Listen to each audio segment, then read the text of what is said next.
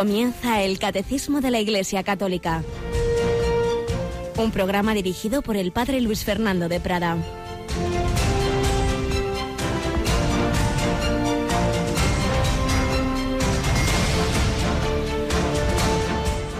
Alabados sean Jesús, María y José. Muy buenos días, muy querida familia de Radio María. Comenzamos una nueva edición del Catecismo de la Iglesia Católica en la que queremos cumplir esta primera frase del Evangelio que se proclama en la misa de hoy.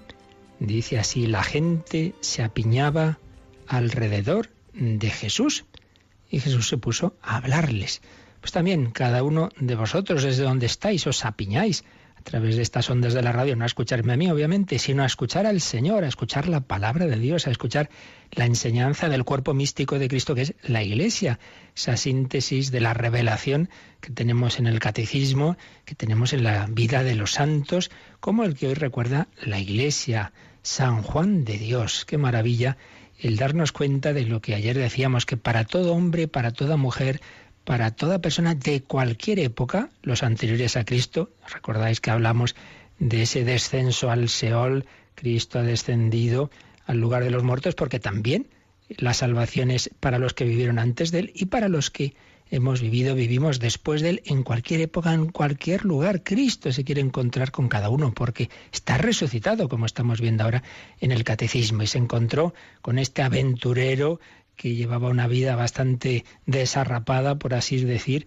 Juan Ciudad, que había nacido en, en Portugal en 1495, pero que tuvo un hecho trascendental en su vida, un 20 de enero de 1539, está en Granada y ahí había un gran santo de los muchos que había en la España de oro, del siglo de oro del siglo XVI, esa España de San Ignacio, San Juan de la Cruz, Santa Teresa, San Pedro de Alcántara. Bueno, pues otro de estos grandes santos, consejero de muchos de ellos también, era San Juan de Ávila.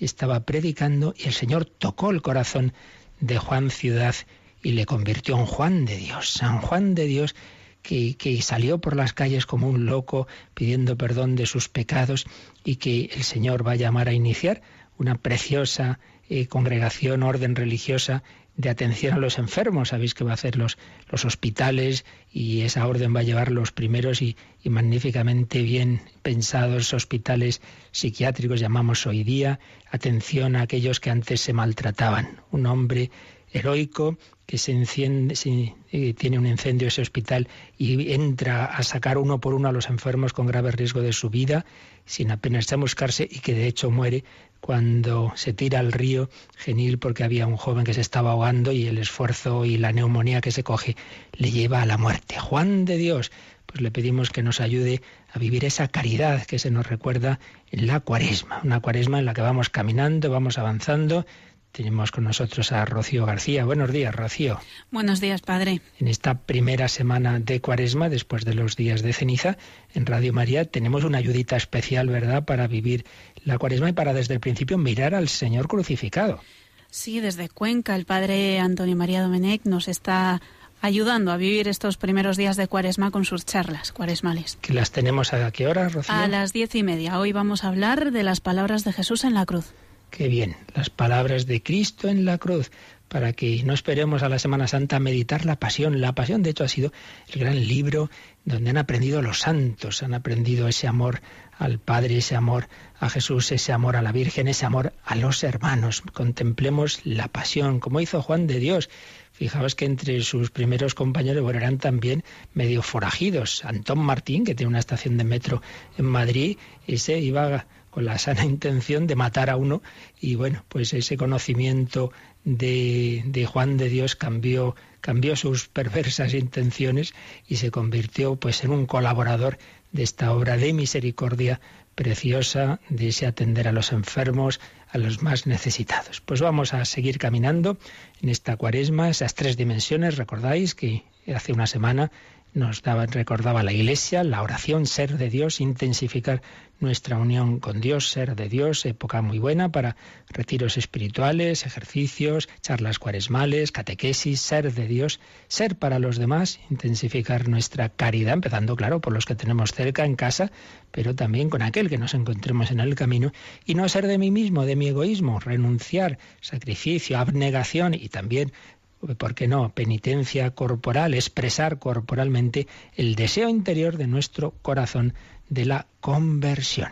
Pues así lo pedimos y si, si, el Señor Jesús resucitado tocó el corazón de Juan, Juan Ciudad, convirtiéndolo, convirtiéndolo en Juan de Dios, lo sigue haciendo en nuestra época. Por eso en esta primera sección testimonial estamos recordando personas de, de nuestros tiempos, del siglo XX o del siglo XXI, que el Señor tocó su corazón. Y de hecho estábamos hablando de una mujer letona. Vamos a, concluir hoy lo que ayer lo que ayer empezamos sobre ese, ese encuentro de Cristo con, con, estas personas que nacieron en un régimen, en un régimen de, de, persecución a la fe, que por cierto esta noche en el hombre de hoy y Dios también vamos a hablar de tantas, tantos mártires del siglo XX perseguidos por las ideologías ateas, particularmente el marxismo, que en el siglo XX oiremos la voz del, santo cardenal Van Tuan, aquel cardenal vietnamita que estuvo casi 15 años en campos de concentración. Le pudimos entrevistar en Madrid hace su última visita a Madrid antes de morir. Oiremos algunos fragmentos de esa entrevista. Oiremos también el testimonio relativo a aquellos jóvenes mártires de Barbastro, las adoratrices de Madrid, todo ello esta noche en el Hombre de Dios, porque el Señor a todos, en todas las épocas, toca nuestro corazón nos llama a seguirle. Pues se lo pedimos que lo hagamos también nosotros en este día de hoy.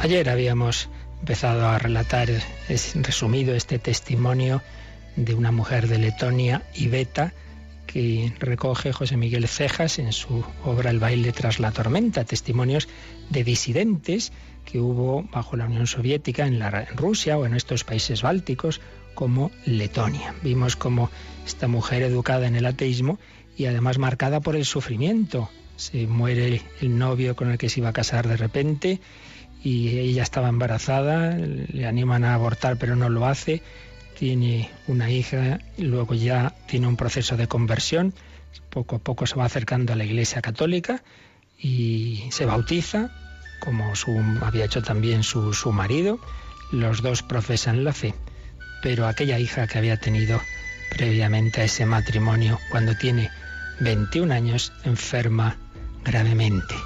Y nos cuenta lo siguiente Iveta. La relación con mi hija se había ido complicando desde su adolescencia, algo que nos hacía sufrir a las dos.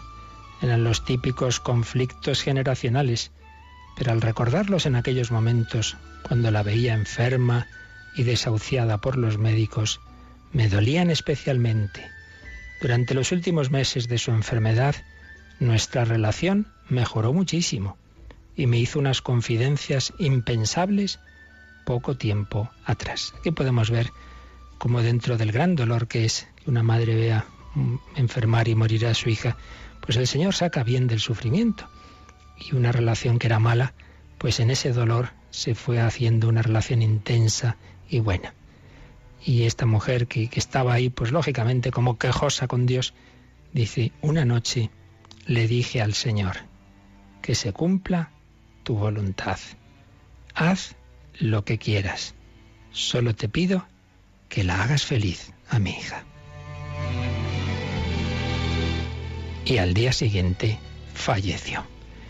Pues muchas veces nos pasa esto, que estamos rebeldes, sufrimos por porque pretendemos nosotros llevar el mundo, no entendemos los caminos de Dios. Pues digamos como Jesús en Gesemaní, que se haga tu voluntad, Padre. Haz lo que quieras, pidiendo el bien de esas personas. Ella pedía por el bien de su hija, solo te pido que la hagas feliz y el Señor la hizo feliz, pero llevándosela a la vida eterna. Confiemos, el Señor sabe mejor que nosotros lo que conviene a cada persona. Aceptemos su voluntad, no nos rebelemos. Y esta mujer, que como decíamos ya era católica y había encontrado un sacerdote mayor muy bueno que le ayudó mucho, sigue contando. No hay que pedirle razones a Dios, me pedía don Yanis ni podemos pretender que todo suceda como a nosotros nos gustaría. Sus caminos no son nuestros caminos.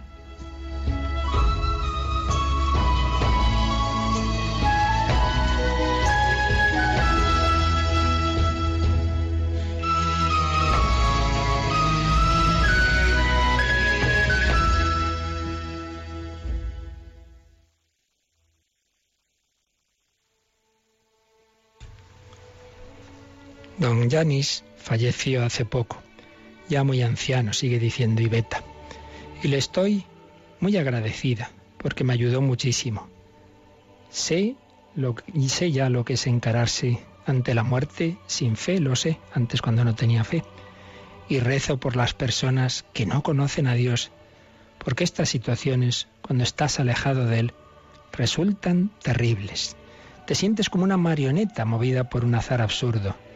Yo como médico estoy acostumbrada a la muerte, pero a la muerte de un hijo no hay madre que sea capaz de acostumbrarse.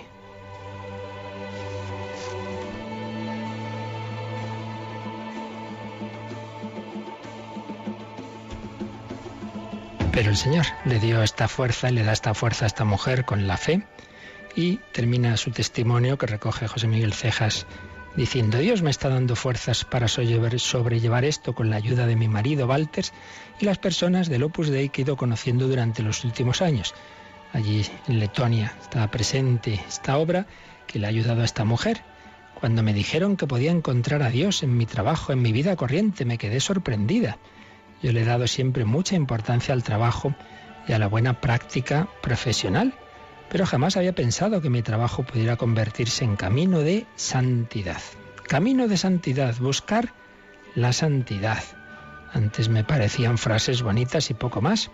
Ahora he descubierto cuánto me quiere Dios y he comprendido que está empeñado en hacernos santos si le dejamos, si nos dejamos transformar.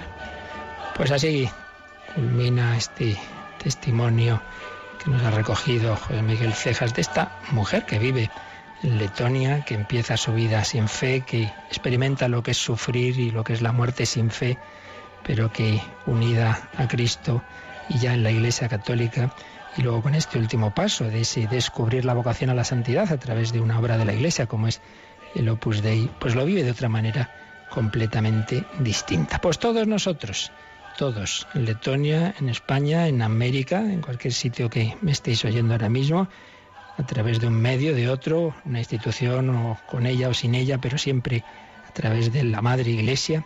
Recordémoslo, estamos llamados a la santidad, a fiarnos de Dios, a hacer su voluntad. No hagamos nosotros nuestros planes sin Él. Mis caminos no son vuestros caminos, mis planes no son vuestros planes pero confianza, porque Cristo tiene un plan para cada hombre, para cada mujer, para cada persona de cualquier época. Cristo resucitado es camino, verdad y vida de todos los hombres. Él ha pasado por la cruz, nos desconcierta cuando nos llega, cuando nos llega el dolor, cuando nos llega la muerte, cuando vemos morir a personas queridas, pero no olvidemos, la última palabra no es del sepulcro cerrado, sino el sepulcro abierto, que nos dice que Cristo ha resucitado. Thank you.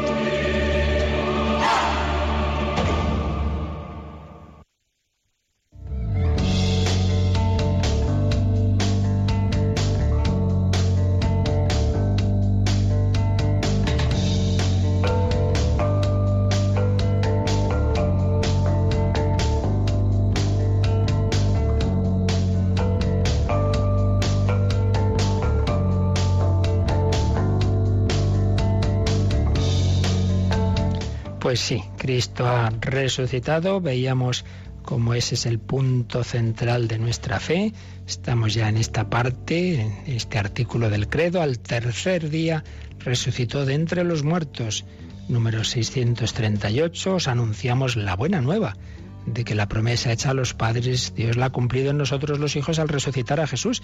Comenzaba este apartado, este número, con esa cita de Hechos de los Apóstoles 13 y estábamos ya en el primer apartadito de, este artículo del credo que se titula El acontecimiento histórico y trascendente. Vimos esa gran eh, confesión, decía Benedicto XVI en Jesús de Nazaret, que hay dos tipos de textos sobre la resurrección, unos en forma de narración, las diversas apariciones de Jesús, y otros en forma de confesión, una síntesis doctrinal.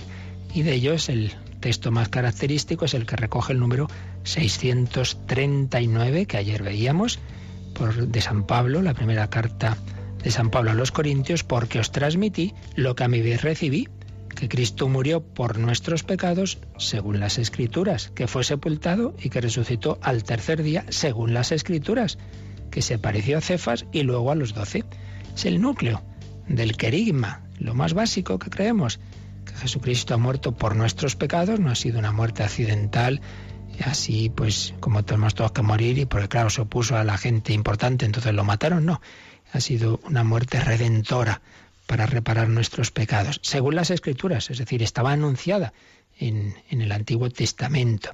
Fue sepultado y resucitó al tercer día, según las escrituras. También estaba anunciado. Fue sepultado y resucitó al tercer día, se apareció a Cefas y luego a los doce. Pues bien, esto es lo que veíamos ayer.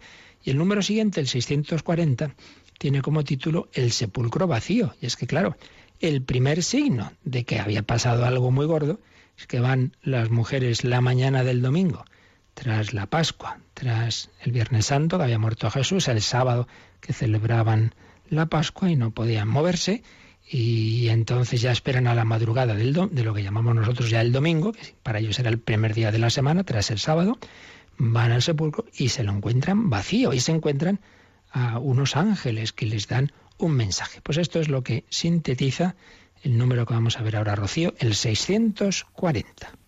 ¿Por qué buscar entre los muertos al que vive? No está aquí, ha resucitado. En el marco de los acontecimientos de Pascua, el primer elemento que se encuentra es el sepulcro vacío.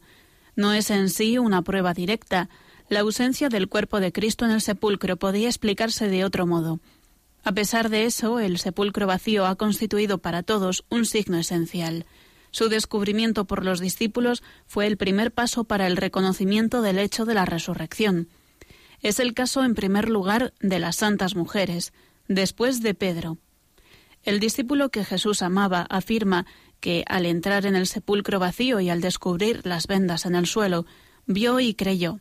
Eso supone que constató en el estado del sepulcro vacío que la ausencia del cuerpo de Jesús no había podido ser obra humana y que Jesús no había vuelto simplemente a una vida terrenal como había sido el caso de Lázaro. Como veis, un, un número un poquito extenso porque intenta sintetizar lo esencial que nos cuentan los evangelios de lo que ocurre esa mañana de Pascua. Vamos a releerlo mirando ya las citas que aparecen las citas bíblicas que nos pone el catecismo. En primer lugar, esa frase del ángel en la mañana de resurrección, esa frase preciosa. ¿Por qué buscáis entre los muertos al que vive? No está aquí, ha resucitado. Bueno, esto lo podemos aplicar a nuestra vida. ¿Cuántas veces eh, miramos a Jesús como si fuera un personaje histórico del pasado y no estuviera vivo? Nos damos vueltas a nosotros mismos, pero hombre, habla con Él, que está vivo. ¿Por qué buscas entre los muertos al que vive? Que no está aquí, que ha resucitado. Y podemos aplicarlo también a las personas que han muerto en Cristo, que están vivas. No, las consideres un mero recuerdo y te aferres ahí. A veces nos obsesionamos en, pues tengo que ir una y otra vez a la sepultura y tal. Está bien, está bien. Claro que sí. Tenemos que venerar esos cuerpos sepultados, pero hombre, que la persona no está ahí, que lo que pervive de ella, su espíritu, está, no está en el sepulcro ese, ese cuerpo espera la resurrección, por eso lo veneramos y no podemos tratarlo de cualquier manera, como, como se nos ha recordado recientemente desde la Santa Sede, pero eso mm, no obsta para que lo, principal es que miremos a la situación de la, del espíritu humano, que no está aquí, que, que no está en ese sepulcro, que, que, que está vivo, ese espíritu. Así pues, esa primera frase nos recuerda que está en Lucas 24, 5, 6. Sigue diciendo, Catecismo. En el marco de los acontecimientos de Pascua, el primer elemento, que se encuentra es el sepulcro vacío. Eso es lo primero. Van y dice, ¿qué pasa aquí? Pero si está el sepulcro vacío, ¿pero dónde está el cuerpo de Jesús?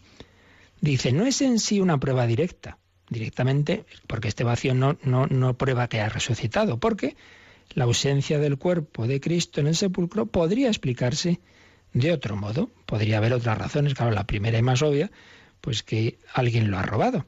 Y de hecho, aquí el catecismo eh, nos pone, cuando dice esta frase, nos pone dos citas. Una de ellas, Mateo 28, del 11 al 15, que dice lo siguiente. Mientras las mujeres iban a anunciar a los apóstoles lo que les había dicho el ángel, algunos de la guardia, ya sabemos que se había puesto una guardia de soldados precisamente para impedir que fuera robado el cuerpo de Cristo. Algunos de la guardia llegaron a la ciudad y refirieron a los pontífices todo lo sucedido. Pero estos, en unión con los ancianos, después de acordado en consejo, dieron a los soldados una buena suma de dinero con esta consigna. Decid, mientras nosotros dormíamos, vinieron de noche sus discípulos y lo robaron. Y si esto llega a oídos del procurador, nosotros lo convenceremos y conseguiremos que no os pase nada. Ellos aceptaron el dinero y procedieron de acuerdo con estas instrucciones. Y esta es la versión que corre entre los judíos hasta el día de hoy. Así lo cuenta San Mateo eh, al final de su Evangelio. Que ante ese hecho, pues claro, hubo otra versión, decir, no, no, no, no, es que, es que han venido los discípulos eh, y han robado el cuerpo. Y claro, San Agustín se parte de risa porque dice, hombre, esto de que los soldados dicen, mientras nosotros dormíamos, vinieron de hecho sus discípulos y lo robaron. Si dormíais, como lo sabíais? Que eran los discípulos. Y si no dormíais, como lo, impedisteis?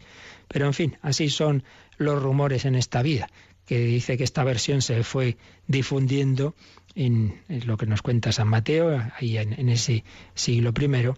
Pues sí, estaba el sepulcro vacío, bueno, pues vale, pues lo habrán robado, vaya usted a saber. Pues uno mm, siempre puede encontrar otra explicación.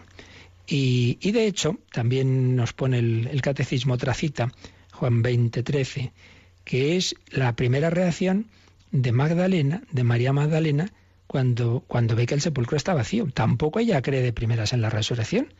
Y de hecho le, le, dicen, le dicen los ángeles, mujer, ¿por qué lloras? Y ella les responde, porque se han llevado a mi Señor y no sé dónde lo han puesto. ¿Veis? La misma María Magdalena en vez de decir, uy, sepulcro está vacío, claro, si ya había dicho a Jesús que iba a resucitar, pues no. Primero que piensas, alguien se lo ha llevado, me han fastidiado. Yo quería venir aquí a, venerar el cuerpo de mi Señor y me encuentro que lo han robado, porque se han llevado a mi Señor y no sé dónde lo han puesto. Y aquí también podemos hacer una aplicación a nuestra vida. Muchas veces estamos como la Magdalena llorosos, mirándonos a nosotros mismos, nuestros problemas, ay, estoy así, ¿dónde estará Dios? Dios me ha abandonado. Pues está ahí, hombre, pero no te mires a ti mismo, esa famosa frase de Tagore, si lloras porque se ha ido el sol, las lágrimas no te dejarán ver las estrellas. Busca al Señor, que lo tienes a tu lado, pero estás tan encerrado en ti mismo que, que, nada, que no eres capaz de levantar la cabeza. Vete a la, a la iglesia, que está el Señor en el sagrario, habla con un sacerdote, confiésate, sal de ti.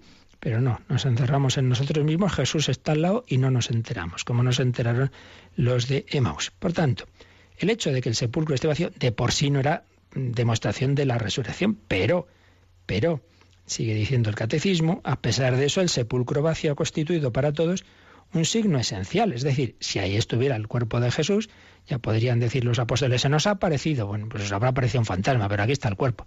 Por eso, puede parecer alguno que no hace falta insistir en esto, pero como, como las teorías en la historia de la Iglesia son infinitas casi, aunque siempre al final viene a repetirse tres o cuatro, pues para allá por los años 70, 80 se difundió bastante una manera de entender el ser humano en el que no hay eh, no se distingue que suficientemente cuerpo y alma, se piensa que, que, eso es siempre uno, que no se pueden separar, y entonces no es que la muerte se separe en cuerpo y alma, y no es que la resurrección sea unirse de nuevo cuerpo y alma, entonces el cuerpo se quedaría aquí, pero se pasa a otra situación, y entonces la resurrección sería entrar en esa nueva situación, pero sin revivir el cuerpo. Entonces no importaría que el cuerpo quedara en sepulcro. Pues todo eso está muy bien, esas elucubraciones, pero no tienen ningún fundamento bíblico. Aquí no vamos a extendernos, aquí está todo el tema de la antropología hebrea, la antropología griega, pero bueno, yendo a lo esencial, muchas veces cuando las cosas son demasiado así eh, complicadas, de, filósofos muy tal y que cual, y mire, mire, la fe de la Iglesia es mucho más sencilla. El sepulcro está vacío, Cristo ha resucitado, y es lo que nos dicen los textos y es lo que toda la, Iglesia creyó durante siglos y sigue creyendo, por supuesto, porque esas teorías varias veces se ha recordado que no tienen ningún fundamento y que se apartan de la fe de la Iglesia, que cree en la resurrección de la carne, la que ya se produjo en Cristo, y María, que está también en el cielo en cuerpo y alma, y en la nuestra. Por tanto, este es un dato importante. Si no estuviera el sepulcro vacío, pues ustedes, déjense de tonterías, donde está que Jesús ha resucitado. Serán alucinaciones de ustedes que creen haber visto a Jesús y es su, es su cabeza. Sigue diciendo el catecismo, su descubrimiento por los discípulos fue el primer paso, el primer paso para el reconocimiento del hecho de la resurrección. Claro, llegan Pedro y Juan y ya se quedan pensativos. ¿Qué ha pasado aquí?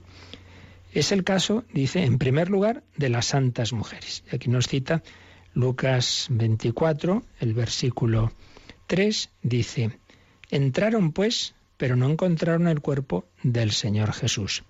Y en el 4, mientras ellas estaban desconcertadas por esto, se les presentaron de pronto dos hombres con vestiduras deslumbrantes, unos ángeles. Pero dice, el primer paso es, no lo encuentran se quedan desconcertadas.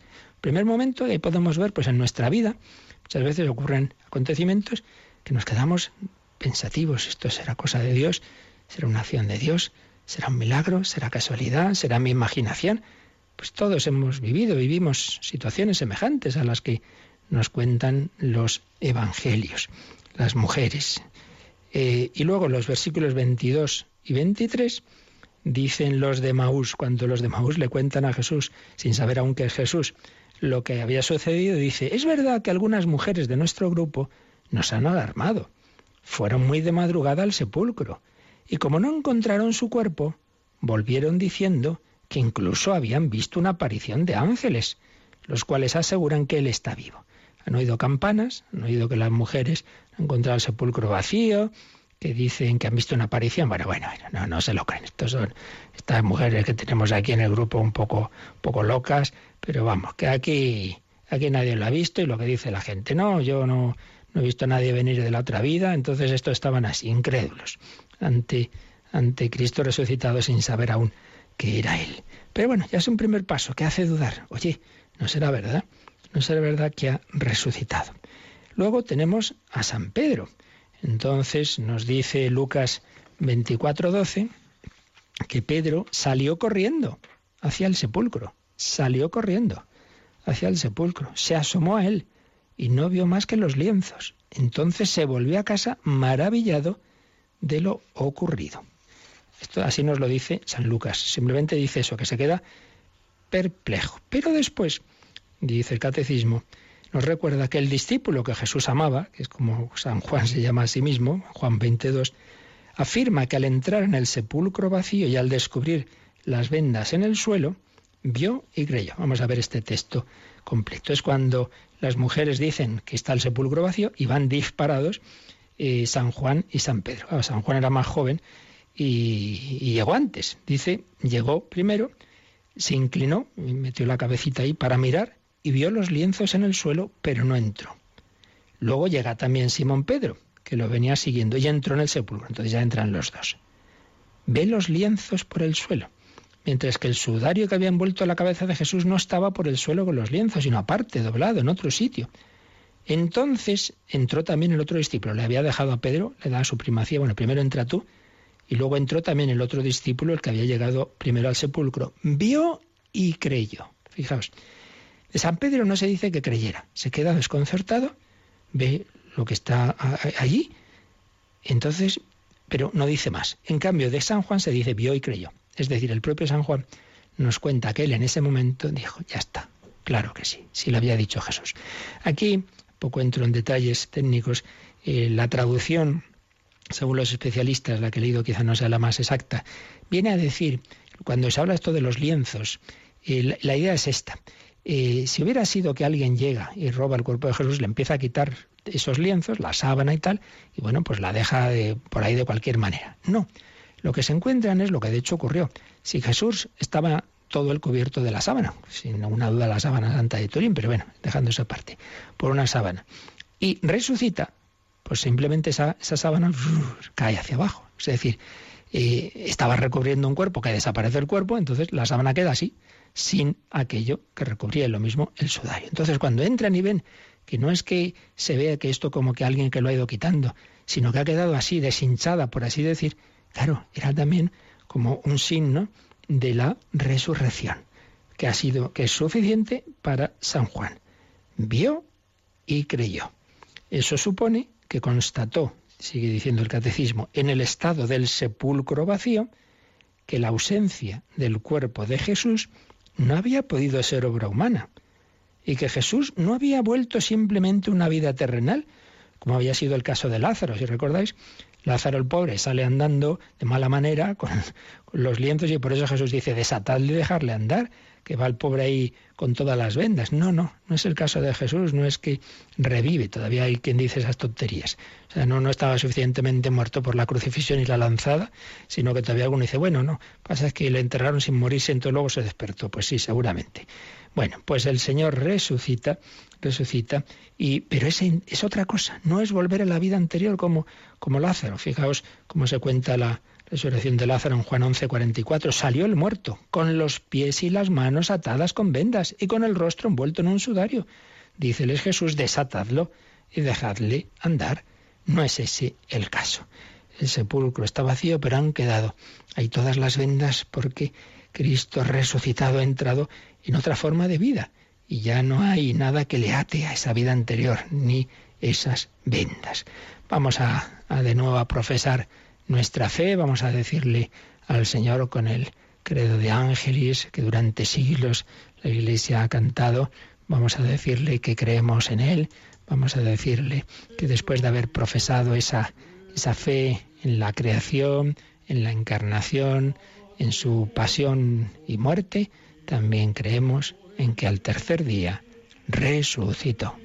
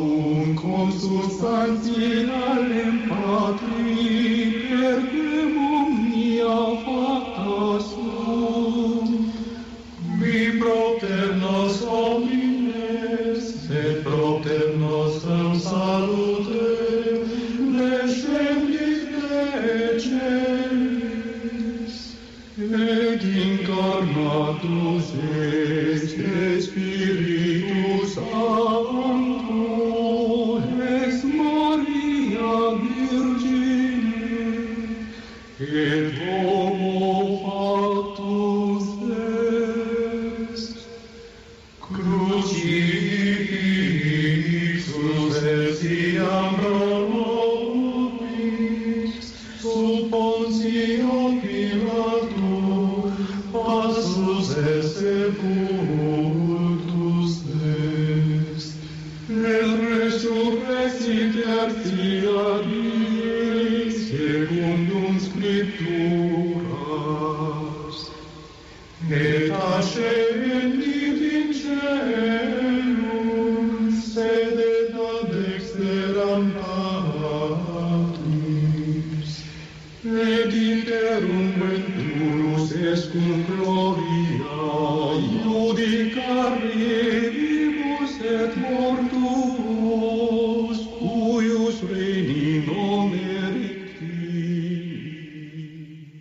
Escuchando el Catecismo de la Iglesia Católica con el Padre Luis Fernando de Prada. Resucitó al tercer día, está sentado a la derecha del Padre, vendrá a juzgar a vivos y muertos y su reino no tendrá fin.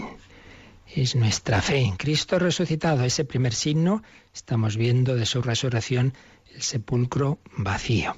Escribía eh, Joseph Ratzinger, Benedicto XVI, en su Cristología Jesús de Nazaret, como eh, ese artículo que hemos dicho de la fe, que San Pablo ya decía en 1 Corintios, fue sepultado, hacía referencia a una muerte real, a la plena participación en la suerte humana de tener que morir. Jesús ha aceptado el camino de la muerte hasta el final, amargo y aparentemente sin esperanza, hasta el sepulcro. Un sepulcro de Jesús que era conocido. ¿Acaso permaneció en el sepulcro? ¿O después de su resurrección quedó vacío el sepulcro? Y hace alusión a esas teorías que os decía antes, de quienes dicen, hombre, no, pues aunque el cuerpo quedará en el sepulcro, pero puede darse la resurrección. Y entonces, citando a varios autores, hace notar que en la Jerusalén de entonces el anuncio de la resurrección habría sido absolutamente imposible si se hubiera podido hacer referencia al cadáver que permanece en el sepulcro. Hay que decir que si bien el sepulcro vacío de por sí no puede probar la resurrección, como hemos visto antes, sigue siendo un presupuesto necesario para la fe en la resurrección, puesto que ésta se refiere precisamente al cuerpo y por él a la persona en su totalidad. Así está presupuesto en ese credo de San Pablo, así hablan claramente de ello los cuatro evangelios. Y cita también un discurso de San Pedro, el discurso de San Pedro en Pentecostés, que recoge el libro de los Hechos de los Apóstoles y que cita el Salmo 16, 9, 11, San Pedro, donde se dice, Mi carne descansa en la esperanza, porque no abandonarás mi alma en el lugar de los muertos, ni permitirás que tu santo sufra la corrupción. Me has enseñado el sendero de la vida, etc. Explica Benito XVI. Pedro cita el texto del Salmo según la versión de la Biblia griega, que se distingue del texto hebreo en el que leemos, No abandonarás mi vida en los infiernos, ni dejarás a tu fiel ver la fosa. Me enseñarás el camino de la vida. Según esta versión, el orante habla seguro de que Dios lo protegerá. Está seguro de que Dios lo protegerá y lo salvará de la muerte, incluso en la situación de amenaza en la que se encuentra, es decir, en la certeza de que puede descansar seguro, no verá la fosa.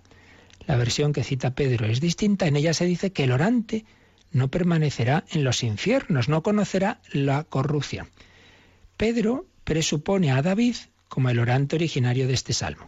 Antes los judíos atribuían al rey David los salmos. Y entonces Pedro dice, en David no se cumplió esta esperanza, porque, dice este discurso de San Pedro, en Hechos 2.29, David murió y lo enterraron y conservamos su sepulcro hasta el día de hoy.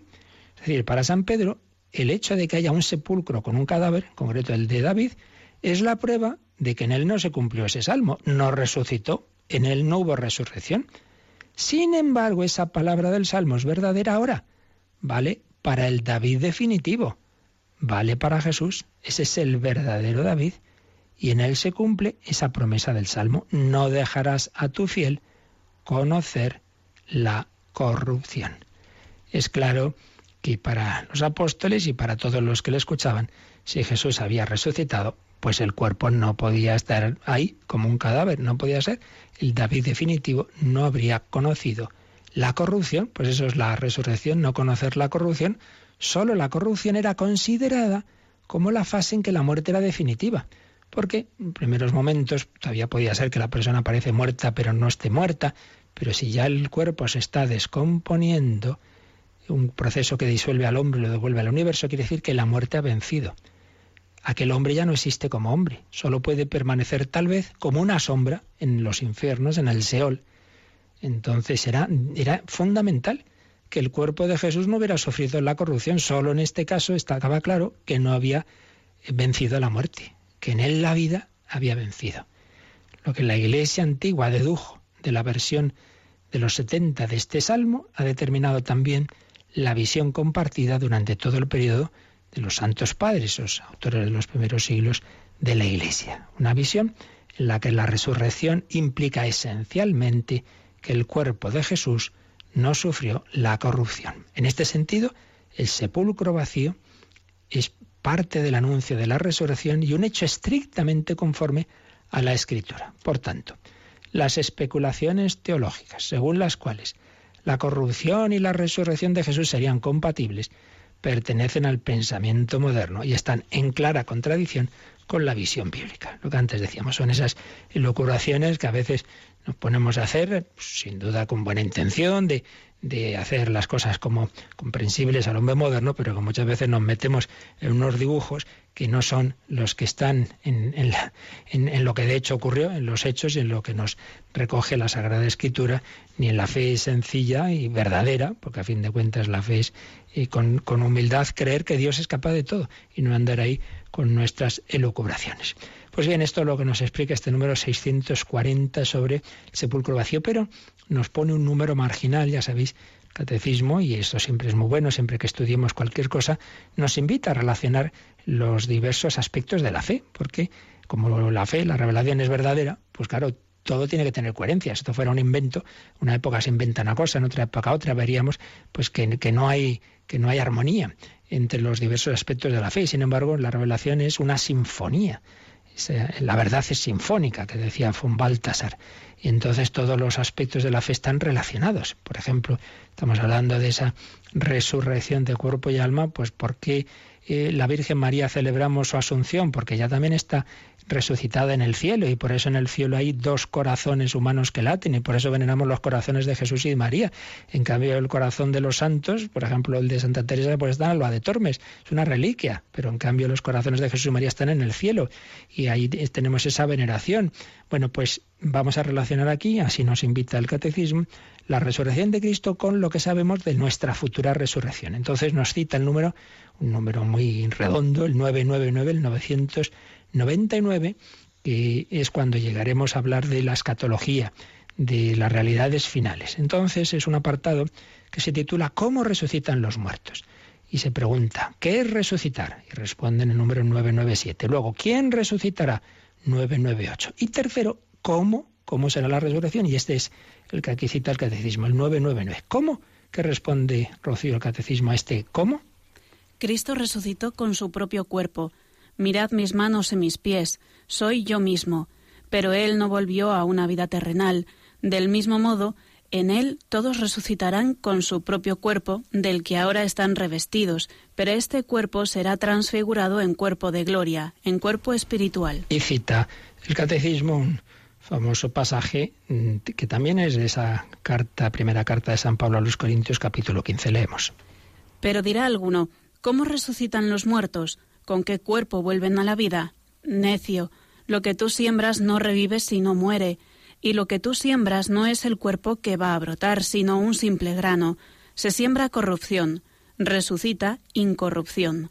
Los muertos resucitarán incorruptibles. En efecto, es necesario que este ser corruptible se revista de incorruptibilidad y que este ser mortal se revista de inmortalidad. Así pues, como veis, pues hay una profunda relación, como no puede ser de otra forma, entre la resurrección de Jesucristo y la resurrección final a la que todos estamos llamados.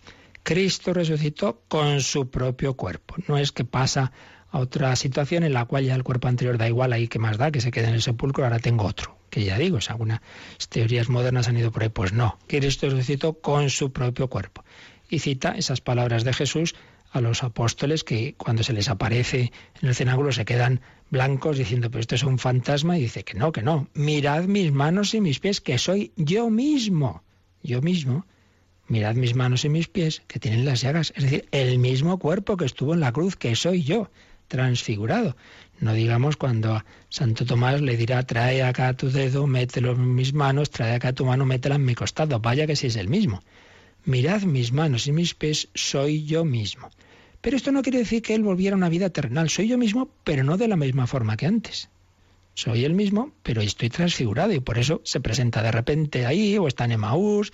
Es un cuerpo glorioso. Pues bien, así como en el caso de Jesús vemos que ha resucitado, es el mismo de antes, pero es una situación distinta, pues también, del mismo modo, en Él, en Cristo, todos resucitarán con su propio cuerpo, del que ahora están revestidos. Pero este cuerpo será transformado en cuerpo de gloria, en cuerpo espiritual. Por eso tampoco hay que empezar a hacer esas elucubraciones que ya hacían enemigos del cristianismo de los primeros siglos. dice, ah, qué tontería. Y entonces se ponían ejemplos, ¿no? Imagínate uno que se ahoga. Entonces va en, el mar, ¿no? Y va y se lo come no sé qué ballena. Y luego a esa ballena se la come otro animal, no sé qué tal. Y al final, ¿cómo va a resucitar? ¿Dónde está ese cuerpo? Entonces ya respondían los santos padres, pero hombre, por Dios, o sea, el Dios que ha creado todo de la nada no va a poder hacer que haya una, una resurrección en la que haya una identidad, haya eh, el, saber que, que, hay algo en ese cuerpo que, le da la identidad con el que era más allá de, cuál es eh, la situación de disolución y tal. Pues hombre, ya lo sabemos, que los cuerpos van corrompiendo, etcétera, pero no hay que verlo de una manera material. Esto el padre Carreira tenemos estas charlas tan estupendas de este gran astrofísico jesuita, pues también lo, explica incluso científicamente. Y ahí no voy a, bajar a ello, aparte de que no es ahora el tema, sino que aquí solamente hacemos alusión a la relación entre esa resurrección de Cristo y aquella que tendremos nosotros. Y, como veis, ya a San Pablo le decían estas cosas. Dice, pero hombre, ¿cómo van a resucitar los muertos con cuerpo? Y él, que era así bastante borde, diríamos hoy, responde, necio, necio. Lo que tú siembras no revive sino muere. Y lo que tú siembras no es el cuerpo que va a brotar, sino un simple grano. Se siembra corrupción, resucita incorrupción. Pues sí, vamos a resucitar, pero tranquilo, que va a ser una situación distinta, no empieces ahí a hacer elucubraciones. Bueno, ¿y con qué edad resucitaremos? Y yo tendré este, esto que tengo ahora aquí. Bueno, todo eso está muy bien para dar vueltas a la cabeza, pero siempre recordemos, muchas veces nos hacemos esas preguntas, que no es que esté mal, pero recordemos que la revelación no pretende saciar nuestra curiosidad y entrar en detalles que, son eso, simplemente locuraciones. ¿Para qué es la revelación? Para ver qué tenemos que hacer. A mí me hace falta saber lo necesario para caminar. Yo cómo tengo que actuar. Pero no me hace falta saber detalles que, bueno, que ya los veremos. Y ya les preguntaremos al Padre Eterno, ¿verdad? O a la Virgen o a San José. Muy bien. Pero ahora lo que me hace falta es lo, lo que yo necesito para caminar. ¿Yo qué tengo que hacer? ¿Qué tenemos que hacer? sabemos esto y según esto vamos a actuar, pero no eh, entremos en detalles que no nos hacen ninguna falta, porque que sea de una manera o sea de otra no quita lo esencial. Lo esencial es que estamos llamados a resucitar. En efecto, dice San Pablo, es necesario que este ser corruptible se revista de incorruptibilidad y que este ser mortal se revista de inmortalidad. Pues esta es nuestra fe y nuestra esperanza. Si Cristo ha resucitado, también los que viven y mueren unidos a Cristo resucitarán gloriosamente. Todos resucitaremos. Lo que pasa es que, como el propio Jesús dice en otro lugar, hay una resurrección de gloria, la de aquellos que se han unido a Él y han muerto en la unión con Cristo, y una resurrección, en cambio, de separación de Él, la resurrección que hace que nuestro ser quede eternamente autoexcluido, no por eh, venganza divina, digamos, sino porque uno no acepta la invitación a esa amistad con Él. Cristo ha resucitado, fundamento de nuestra fe. Cristo nos resucitará a todos, fundamento de nuestra esperanza. Bueno, pues lo dejamos aquí. Y el siguiente paso que veremos son las apariciones del resucitado. Pues pedimos a Jesús primero que resucite nuestra alma, nuestro corazón.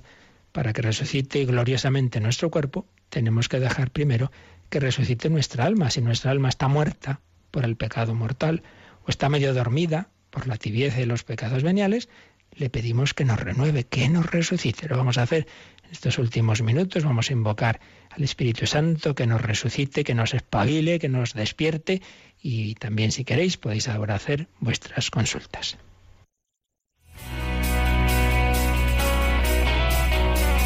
Participa en el programa con tus preguntas y dudas. Llama al 91 153 8550. También puedes hacerlo escribiendo al mail catecismo arroba radiomaria.es. Catecismo arroba radiomaria.es.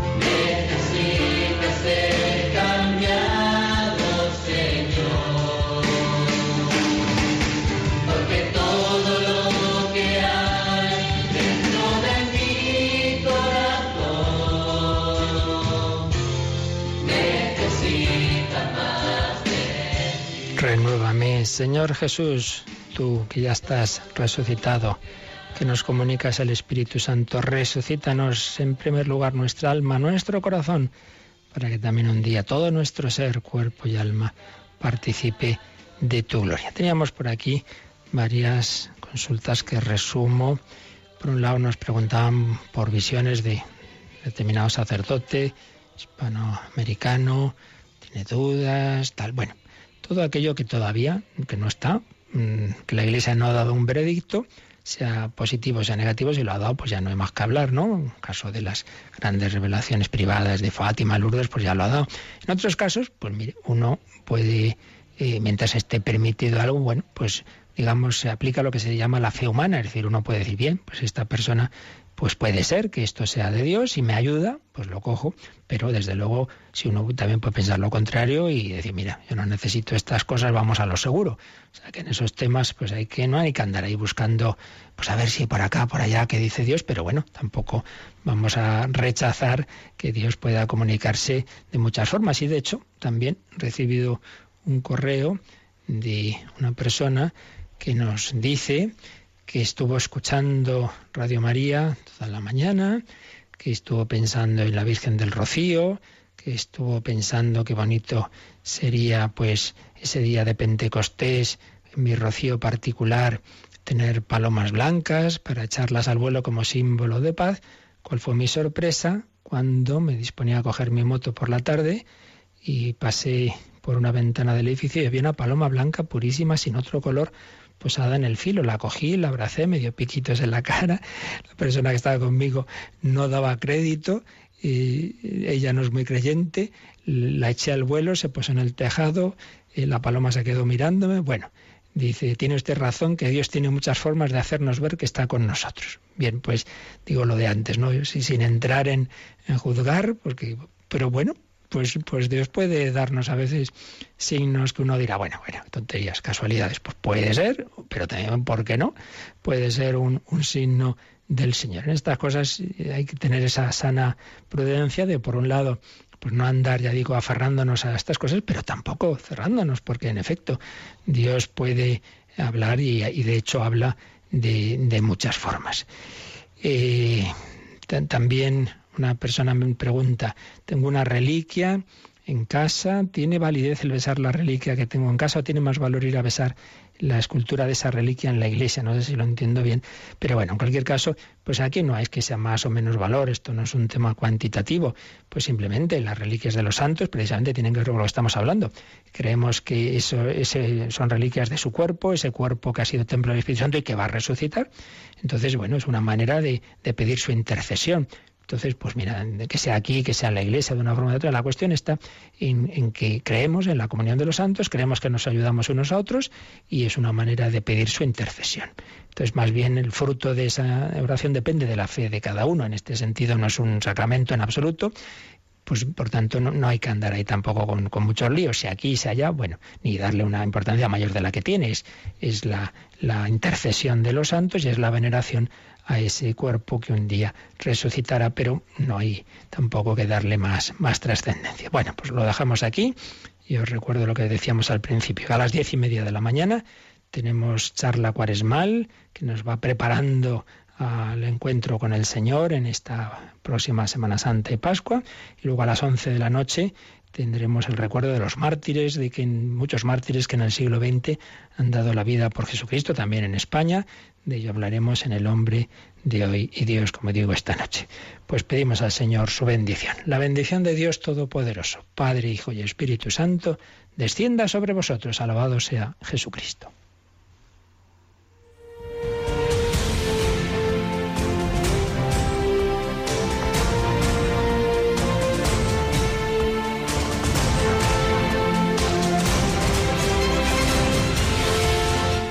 Han escuchado en Radio María el Catecismo de la Iglesia Católica. Un programa dirigido por el Padre Luis Fernando de Prada.